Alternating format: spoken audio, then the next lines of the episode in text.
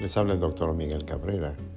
Un amigo profesor universitario en sus 70 años me preguntó qué tipo de audífono comprar para ayudar a la sordera que le habían diagnosticado mediante una audiometría.